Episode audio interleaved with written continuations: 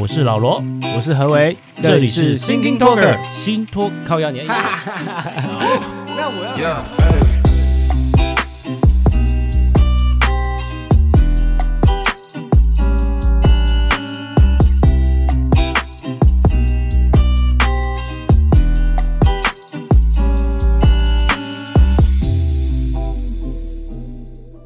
前两天端午节那段日子，我好像喉咙有点怪怪的。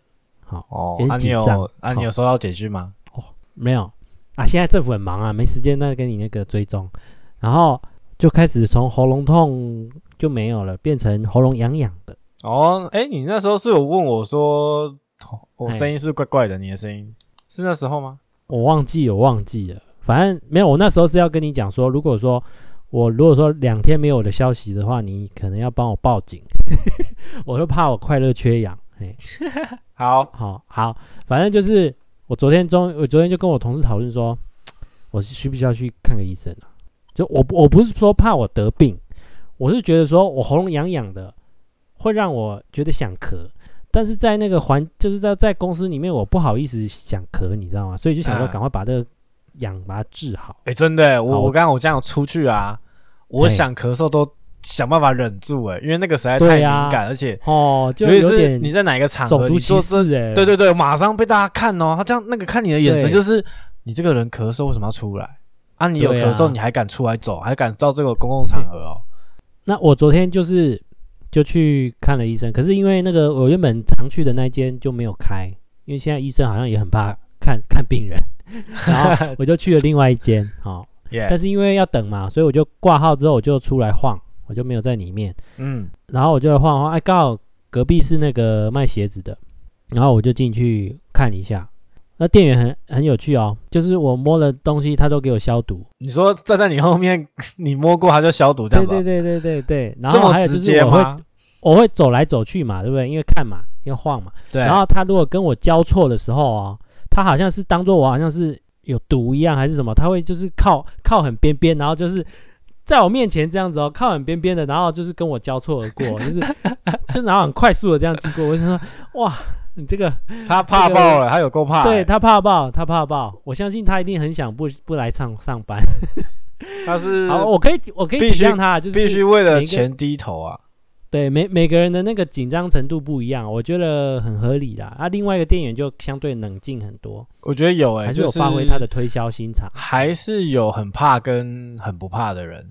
对，对啊，像有一些那个买吃的的店家，然后便当店啊那些摊位式的啊。有一次我去买摊位，嗯、然后嗯，他们的摊位比如说在那个骑楼下，对不对？然后我们就画了，他们就拉了一条红龙，在一那个一真的一点五公尺一区一一条线拉着哦。你就是站在那条线跟他讲你要什么啊，然后然后你要拿钱给他什么的，对不对？中间有一个中继站，嗯、那个钱你就自己去找，自己去拿。然后东西给你的时候啊，啊都离超远给你这样子，真的是怕到爆，真的。你看，连这种小商家他都会做好这种防疫的规格。哦、对，你你你你看，我们今天开打这个六十五岁疫苗，这个各个县市你就看出真的是谁才是用心真功夫哦。其实上礼拜我们录完音之后，就刚好就发生那个好心肝事件，对，你知道好心肝吗？好心肝就是偷打那个飞在这个。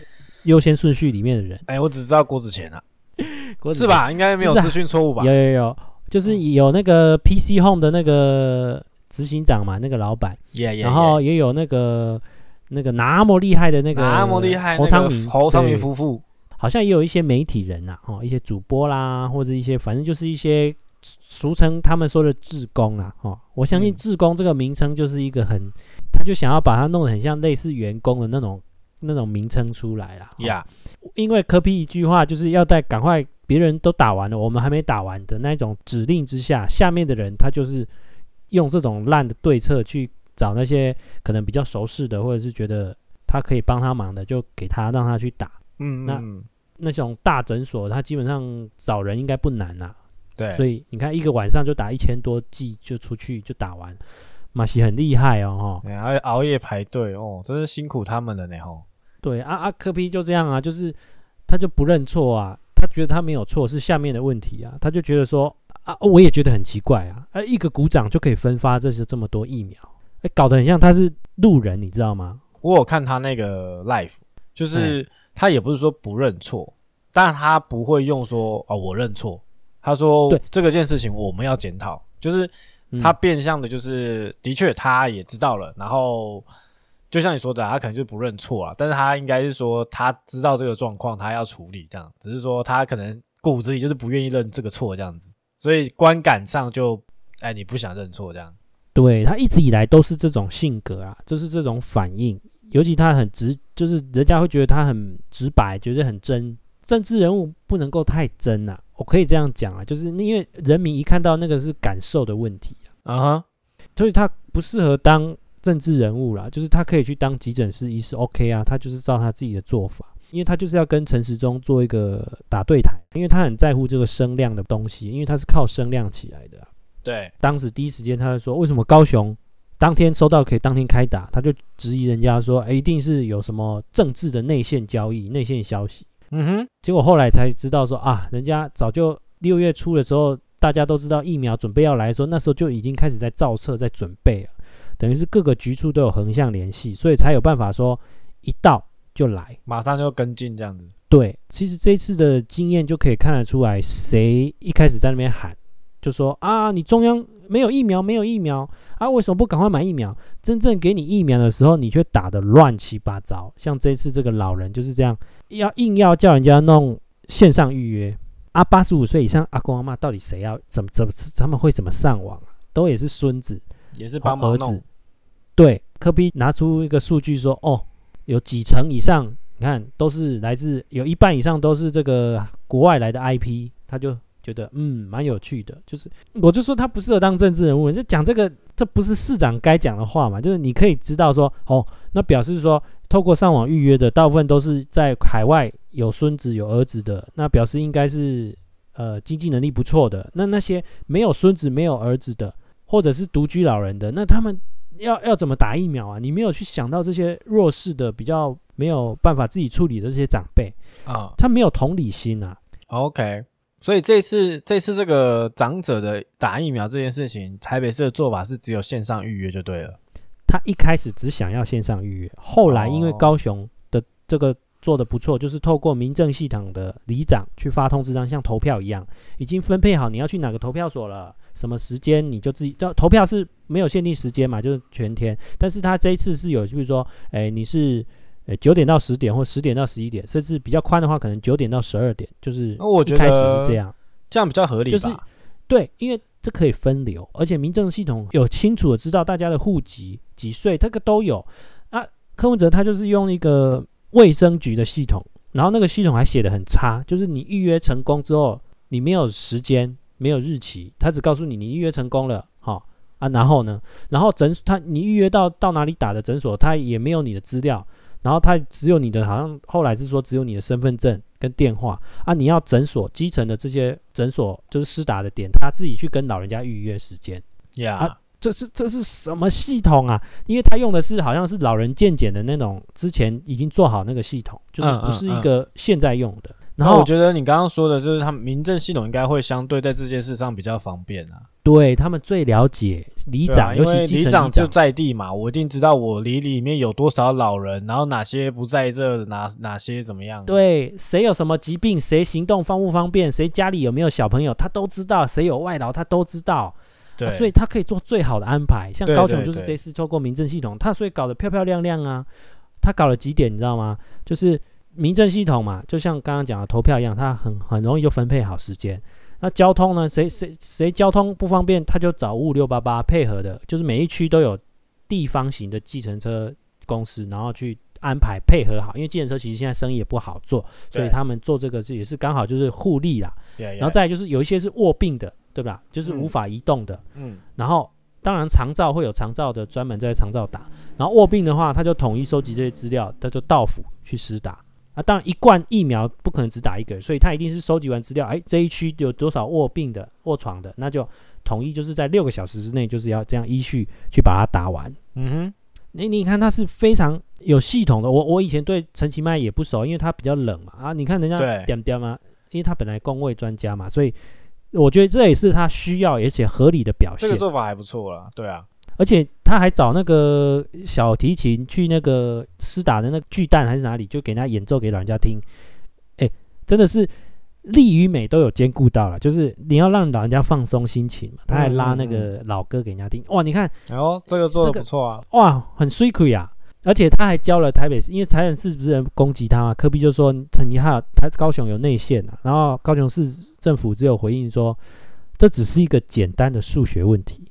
没错啊，你提早准备，你户籍资料，你有名单，你就排序排序排序，这样很难吗？几岁以上，你完完全全户籍资料都有，而不是说啊，就每天三点半开记者会，柯文哲被打脸，对，他就硬要把他的那一套系统一定要硬要上，结果上到一半没办法了，赶快找民政系统帮忙，所以有些台北市民就会，我已经预约了啊，我又收到里长的通知单啊，我到底是要去哪一边？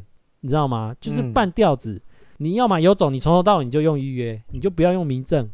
所以我觉得，所以我觉得那些现在这些政治人物啊，或是政府单位什么的啊，都喜欢喊一些口号啊。嗯、以前喜欢喊什么超前部署啊，然后沙盘推演啊，兵、嗯、推啊，然后什么校正回归这些这些口号都是喊。然后你看那个柯文哲这件事情，他有没有推演过？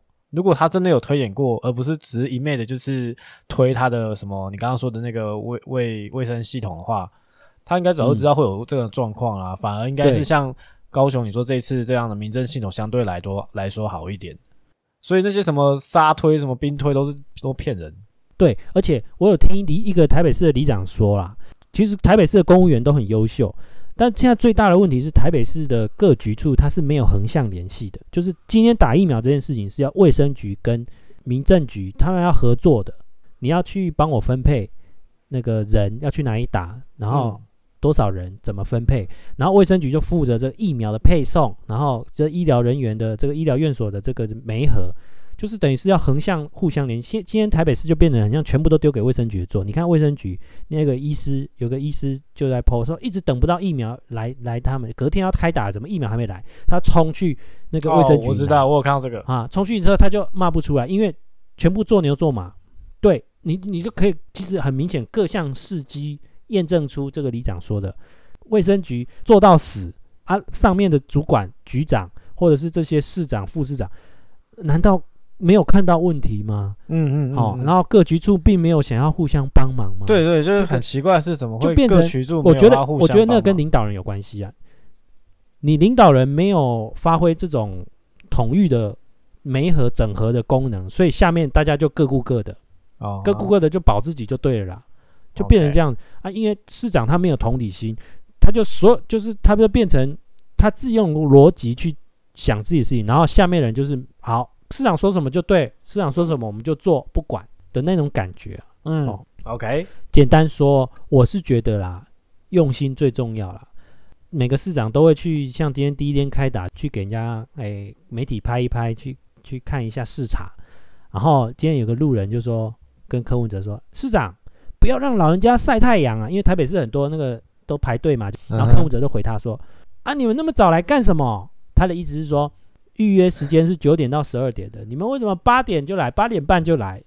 就是，嗯哼嗯哼，他不是正确的政治人物吗？你不怎么可以怪人民？即便人民今天很愚昧、很笨，你你也不能怪他，因为老人家嘛，老人家就是很早起，然后他们会很担心，就好像很多诊所九点开诊，他们八点阿伯阿伯他们要去菜市场之前，就健保卡就先挂在诊所了，然后就去就很早，他们就很早会活动。你没有想到现实状况，你只会叫人家预约上网预约，他只会把自己的做法套用在每一个人。而且老一辈人他一定会提早到，他就生怕就是等一下错过或怎么样。所所以柯文哲他就是没有生活经验，你知道吗？他就只有自己的逻辑，只有自己的一种网络声量的那种迷失，嗯，所以他什么东西都要医化。他就说。台北市的预约率，你看有六十六趴，他就说台北市医化程度算不错哦，哦，蛮骄傲的哦，三三点半都在炫耀他的政绩。就今天我就听一个里长说，那个六十六趴一小部分都是他帮忙做的业绩啊。为什么？他跟那些八九十岁阿伯说，来来来，你资料给我，我帮你上网预约，我帮你预约，我帮你预约。他说他帮七八十个老人家预约，嗯，就变成本末倒置了，你知道吗？啊，为什么那个里长要帮老人家做上网预约？因为如果你不上网预约，你靠民政系统后后补的这些去帮你分配地点的话，老人家可能在大安区的，他可能要跑到松山区或者是士林区去打疫苗，因为他就是他那个系统分配，他不会太 care 说你到底是不是附近就近去打。假设我家隔壁就有一个施打点，我要跑到两公里远的地方，老人家八九十岁，你叫他移动这样子，这就是没有用心吧。所以里长才会想要说，啊、来来，我帮你，因为医化就是上网预约，他可以选我要去哪里施打，所以他才赶快帮那些老人家帮他预约，用上网的方式。所以你说那六十六趴根本就是啊，我干嘛就数据而已啊，都是数字而已啦。奇怪哈、哦，到现场他没有看出来，像陈其迈现场，你看他觉得动线太挤了，他马上下午就调整拉得多开。啊，你柯文哲举去现场晃一下，然后就撂下一句说，啊，你有那么早来干嘛？他把错怪别人，你知道吗？就是他从来都不认为自己有错，因为他觉得他就是 IQ 太高了，然后就是觉得自己做的什么事情都是正确，都是对的，都是都是别人你不懂我，哦、嗯嗯嗯。可是还是很多人会蛮喜欢他，就是科粉们会觉得说，这就是我要的柯文哲，没错，他跟别人都不一样，他多真多出理，你知道吗？他的粉丝会觉得他讲话这样子很有趣啊。唉，以前哈、哦，人家说。不会做事比贪污还严重，嗯，啊，现在变成好像多一个，就是像柯文哲这种，好像没没没有同理心，然后只活在自己世界里的，好像也很严重啊。我自己是这样觉得。你看这次侯友谊他点点嘛走啊，也没有说一定要主打什么上网什么，他就是照着他自己的系统去做，好，好像也没有太大的问题。像宜兰，宜兰也是林姿妙啊，妙妙啊，他也是就是高雄做得好，那我就哎、欸，就是说学习高雄的方法。柯文哲他就是有一个问题，不要学陈时中，或者是不要学别人，他就是自己想要当英雄啊，他想要弄一个自己的。对，然后他的副市长珊珊也是，那当了副市长之后就必须跟柯比站在同一阵线。他就说，对，刚刚看到指挥官就陈时中的那个未接来电，我我我该接吗？接了有用吗？他抛这种文章，很明显就是在想要政治操作，想要这种情绪勒索嘛，对不对？然后网络上就有一个笑话，就说：“哈，你要骂柯文哲和黄珊珊吗？没有必要吧，因为珊珊可能不会接电话。”你懂吗？我懂，我懂，我懂，我懂。太好笑了吧？嗯，我觉得他怎么讲，就我自我的感觉啊，就是他想要创新，他想要跟人家不一样。这个方向啊，有些东西一定会是好的，嗯、因为在在不管是任何，不管是公司、社团，或是像政治，或是什么的，你创新，你有改变，把一些不好的东西有一些新的做法，我觉我相信一定是好的。但是在这个前提是你你这件事情你必须是已经是推演过的，你确定它是没有问题的，才会到人民面前。嗯，那有些东西是它可以慢慢改，就是你可以创新，然后这东西不太不会很急，慢慢改改。比如说他想要，他之前有些什么要改善那个菜市场啊，然后改建啊什么的，嗯、我觉得这种东西就可以很慢，因为它这些是旧东西，但是它要改新的没有错。可是像今天这一次的疫苗啊什么的，它是要很快速的，然后要处理的东西，然后会很快反映在民情上面的事物，那。你要么就是已经完完全全准备好了，不然就是最好是用比较 old school 的方法去处理。对，就等于是你的创新要符合实际呀。如果说你的创新是是不符合实际的，那那一点用处也没有了，对不对？对，就是我们没有那么多的资源跟那个可以让你去做创新的修正。这个创新必须是已经在你们不管是局处内部啊。你们已经讨论好，已经已经是一个很几乎完整的东西了，才有办法拿出来，就是发布在人民身上。我觉得他现在就是就是自己那一关过不了了啊，就是身上保持的一种他一种负面的一种想法，就是不愿意跟中央去合作，然后就会所有问题都会这样接连而三的这样发生。嗯，我觉得他有有呃，包含民众党。就是从民众党到他都是，就是有这个影子，就是他想要完全，他就是不要反对对。反对方的方向去走，但他这个就是要很很要很小心考量啊，我觉得就真的很要很小心，就是他的选票基础够不够去做这件事情，然后、嗯、然后你一昧的去做反对，那有没有带来正面的效益？就是你你像这次疫苗这件事情就，就就相对是负面嘛。嗯、那你你创新，你要改变，你要跟人家不一样。那如果是好的，那当然很好啊，人民一定会看得出啊，一定感受到啊，啊，一定会有选票啊。如果是好的话，那如果坏的话，那就真的就就没有好的，就没有好处嘛。那何必做嘞？嗯、我那天手机不是跳出新闻嘛，即时新闻，我就有同一页哦，嗯、同一个时间就有很多地方首长的标题的新闻就出来，吓我一跳哎、欸。我想说，啊、怎么样？我想说，你手机跳出讯息，然后有很多地方首长来讯息你。我想说，你什么咖？好，这就是第一个。我先讲南投黎明真县长，他就说为预疫苗预约到乱象去道歉。嗯，然后后面还有一句，他抱怨中央不让他，因为就是因为中央不让他买 BNT 疫苗，所以疫苗不够，他为县民道歉。对，哇，这个也是蛮蛮奇葩的。这个也是，然后作秀的、啊。对，就是。林明真就是那个说他出钱买的那个，对不对？对对对，他要出钱的。我觉得这种县长真的侮辱很多县民。好，然后再来就是柯批台北市的预约系统一团乱，资料给不起，就是基层诊所没有资料。然后科批就说你要看更多，那就签保密协定。我我我的意思是说哈哈，今天呃跟你合作的单位有问题了，你要不要帮他解决问题？大家是一起通力合作去。完成事情，而不是说你有问题了，然后你就先骂他，你该怎样？你你你到底想干嘛？然后你你你要你要的话，那就怎么样啊？这样子很像跟人家起冲突。我跟你讲，嗯、这种人哦，大家在自己的公司里面一定有很多这种人，你一定遇过啊。柯批就是这种人。你你看他的第一个反应，你看他的想法就是这样，不跟人家合作，不论是谁啊，他连民间单位他也不跟人家合作。你看他是什么态度？什么就跟人家讲，他根本不适合从政。然后好，这是柯比然后下一个，诶，陈其迈在怒屌两个局长，原因重现，就是在打疫苗的时候，嗯、这个就很正常啊，就是他也其实也没有做作秀啦，就是媒体这样从上面这样拍到，也许他可能有故意要这样，但是我看起来是觉得还好，没有，就是他就是骂局长说为什么动线弄得那么糟这样子。对，好，再下一个就是后友谊，后友谊出现了哦，后友谊最近新闻比较少，对，最近声量比较小哦，对，因为柯 P 在那边乱。然后大家焦点在那里，然后他说新北疫情，他断言印度变种病毒迟早会侵台，所以他说要做好施打第三季的准备。这个后友谊的老问题哦，我老早就看出来，他在现在这个时候说大家要做好施打第三季的准备，你心里是怎么想？你第一个想法是想什么？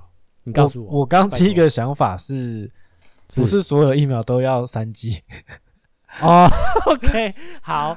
当然，你这个也是一个想法，不是吗？我的想法是，我的想法是这样啊。不是他的第三季是什么意思？我总听不懂。就是打第三针啊，每个人不是现在才都是打第一剂吗？对。然后隔一段时间才要打第二剂，那保护力那就完成了，不是吗？所以，但是他说，因为的确，他他说的没错，印度变种病毒有可能大家都要打第三针，因为还要再加强嘛，时效性还要再拉长。哦，我有问题哦。这个这个东西，它打两剂就有保护力，或是说？打一剂其实就可以了，那为什么要打两剂？那为什么要打三剂？它是它是叠加上去的东西哦。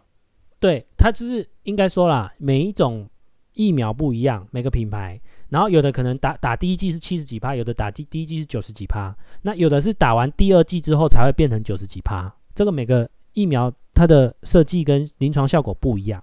哦。那为什么为什么印度变种病毒？因为印度变种病毒是最近。又在印度爆发关系，所以它又在变种，又更强了。对，所以疫苗公司也要准备，就是在做针对这种病毒，在加强它的疫苗，所以要打第三剂。我们打的每一剂主要都是第一个提升保护力之外，延长在啊在你身上的一个保护力。那好，我我我要讲的是这个新闻，你在现在这个时候听到侯友谊他是地方首长，他讲出大家做好第三季，第一个啦，我们现在打第一季都已经。没得打，然后就是已经很少，大家已经在就是在抢这个第一季，然后现在就重点就是摆在第一季。啊，你现在讲这个第三季要干什么？还有一点，你是地方首长，这种话应该是指挥中心在讲的，告诉大家全国国人，然后哎，大家我们要当然这个是超前部署的话，但是不是现在需要的话，现在应该是担心说你的疫苗施打的那个场所搞定了没？跟跟各个施打对象到底搞定了？你现在。侯友谊的问题就是最常在不是他应该负责的项目去发言，这是他最大的问题，因为他把他自己想成他也是啊，要跟陈时中好像要平起平坐，把自己当成指挥中心的指挥官一样，你知道吗？嗯嗯嗯，有，我觉得他他不知道是因为局警察的，哎，他以前是什么警察局长啊？呃，警政署长啊，警政署长，因为毕竟那个都是指挥官阶层的人嘛，对不对？包含现在市长也是，嗯、也也就是心态上就是也许想要做这类型，也许他那个个性，对，对啊。可是我记得他以前并没有到这么的 over，我觉得是他的幕僚要让他走这个路，走这个方向，就好像那个经纪公司在帮艺人操作形象一样，就是因为他已经第二任了嘛，而且是蓝营里面现在最高的行地方行政首长，他一定要往上推啊。他往上推的话，他要把自己塑造成那个形象啊，嗯嗯嗯，这是一定的。好，就大概你看同一个时间这几个地方首长新闻弄出来，我我我马上我心里就冒出这些想法啊，就是我今天才跟我同事说，我这个人哦脾气很好，我对生活、对朋友、对感情、对家人我都脾气很好，我唯一脾气不好的时候，就是在对新闻时事的时候，对政治人物的时候，我整个爆炸，你知道吗？就是。那好，我们聊一下，呃，因为你身为这个民间餐饮业的这个经理人啊，我相信这一波真的是从五月十五到现在已经过了一个月，对，对于餐饮业的影响真是非常非常大，非常，但我今天有非常大，对，但今天有一个消息指出来，就是说，诶，如果说疫情有这到月底，如果表就是说状况像今天一样陆续下降的话，也许，也许，也许。不见得要到二级，可能是二点五级。我不知道这个消息你有没有听过？我没有抓到最近的那个，因为我最近就是在疯狂的救救餐厅。它的二点五级的意思是说，因为现在我们是户外十人嘛，室内五人嘛，那这是三级。那二级的话是户外一百人，原本是十人变一百人，但是好像有点跳太多了，所以二点五级或许可以是二十人或三十人。那种概念就是不要一下子降太多啦，uh huh. 哦，不要一直不要一下子放太松那种感觉。但是他这个这是一个好建议，但是也是一个很危险的建议，就是一旦有破口的话，又又是一个大爆发。那当然，但是他为什么要提出这个？真的是要救我们这些民生的产业，包含就是最最严重的餐饮服务业。对啊，对啊，因为这次这个疫情爆发之后啊，台湾的内需啊，应该是最惨的。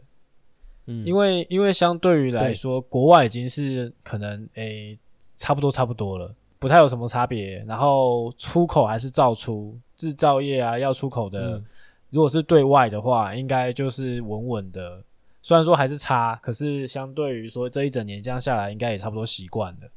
但是我们餐饮的话，嗯、是相对来说非常大冲击，因为相较于去年哦，去年应该。嗯如果没有今年这这一段哦，这一波的话，去年刚爆发的那一波，我不确定，可能只有地区性啊，就是你说比较大旅游，像垦丁这种的，相对比较惨。像以我来说，台中一中商圈这边几乎没感觉，甚至那个时候还记得敦木舰队在台中一中吗？那个在台直接就确确定有确诊者在一中的这个消息哦，也就那三天没有人而已。后来就恢复正常了，因为就没怎，后来也没怎么样嘛。但是这一次哦，从诺福特开始爆发，然后到那个万华到宜兰这段，台中其实那个时候都还没有什么消息，就是有有什么在台中出确诊的东的消息。但是台中的人，应该说全台湾啊，不是说台中，全台湾的人都已经直接自主超前部署，大家都不出来了。哦，我我我记得很清楚，就是都还没有取消，那时候三级都还没有开始的时候，就已经没有什么人，嗯、就是来逛街啊，来来吃饭什么的。然后学校或是那个有些机关就开始转做线上学习什么的，然后就开始就是有很多些餐厅就自主的就先说不内用，或是先暂停营业，然后到后来三级开始，对不对？本来公布是到五月底，嗯、后来现在又到六月十四嘛，然后再来又到哪？又到月月现在到六月底嘛。对，这一连串下来，就是餐饮业整个惨到爆。哎，真的很可怕。我从来没有看过一中没有人这么久过。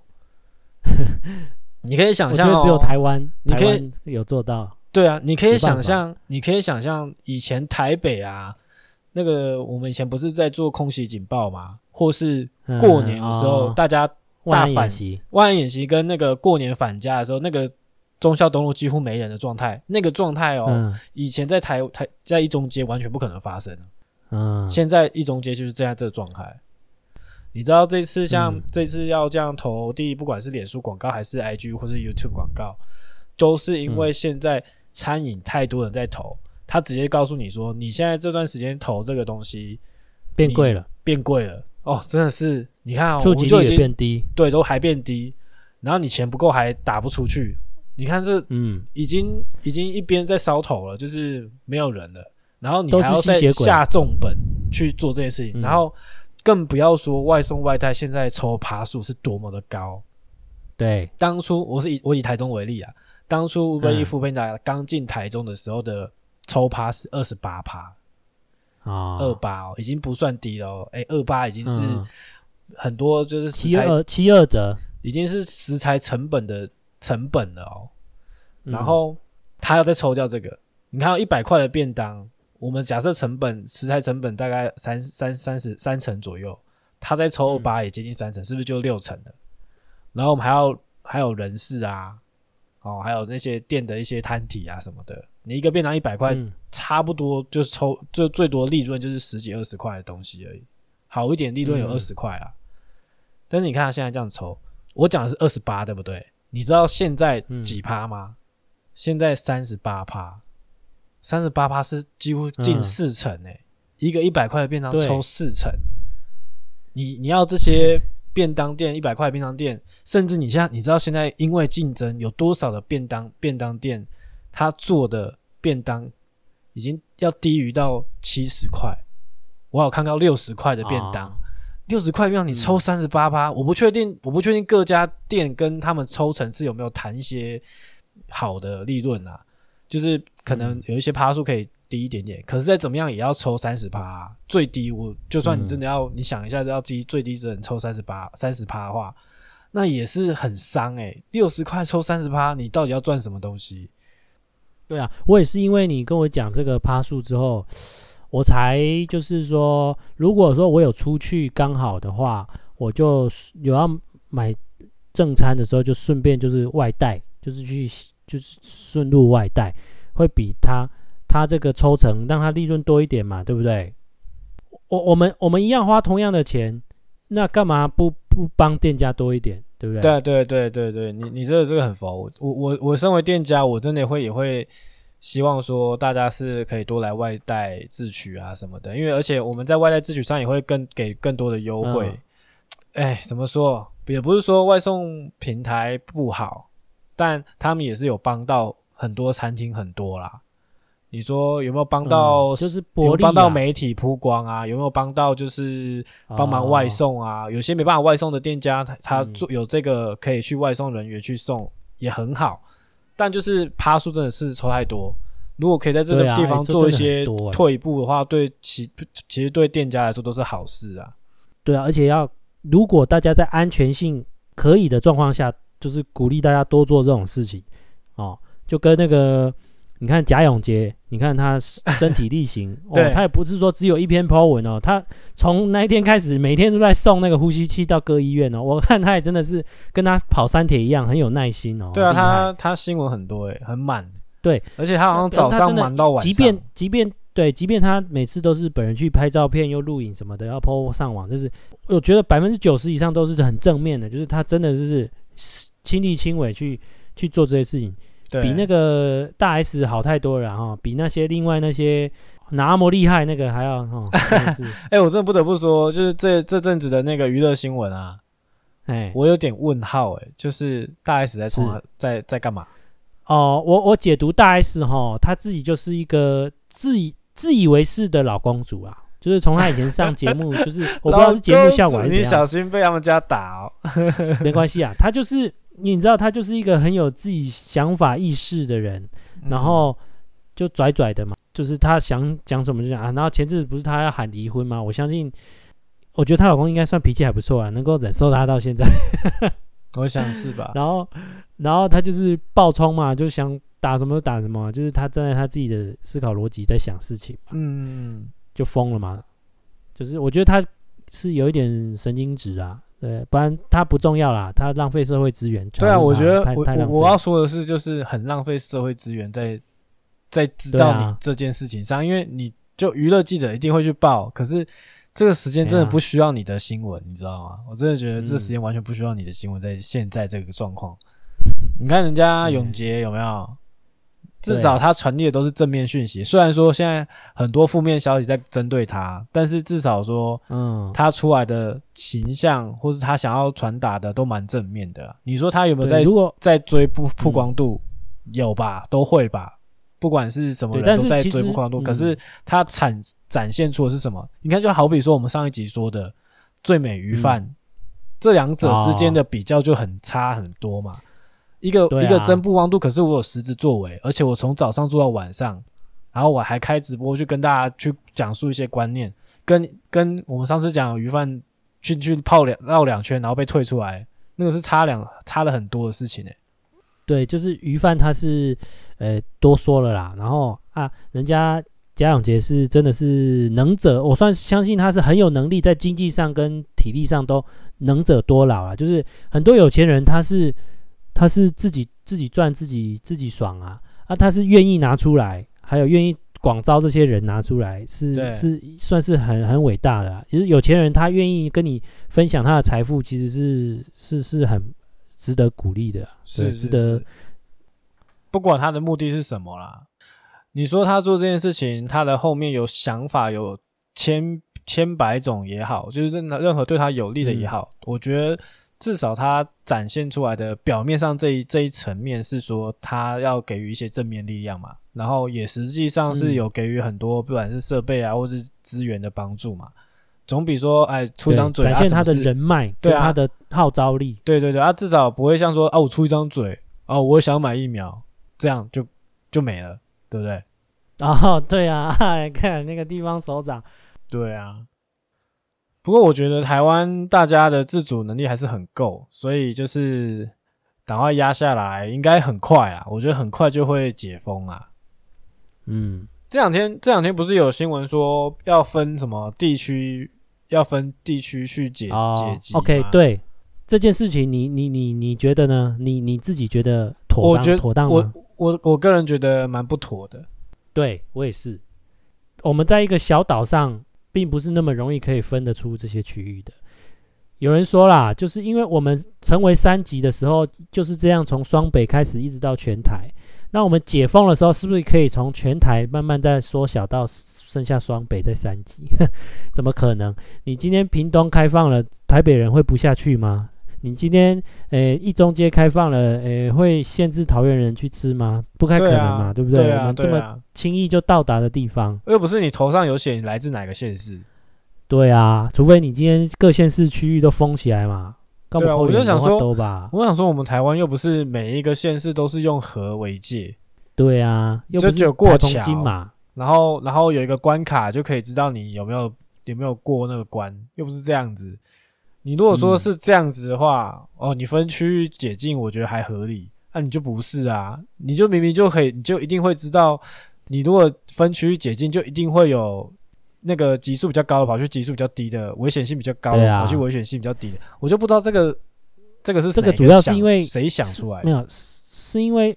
中南部因为疫情比较没有那么严重啊，确诊数没有很多，所以大家会觉得说，我我干嘛跟台北一样这么严格在限制自己大家？对对，我我觉得这可以理解，可是感觉啦。可是你看我我跟你简单一想就知道这个逻辑，嗯，你说没有错啊。我们你那个双北以南的，好像没有什么太大的状况，可是事实上你如果去做的这个动作。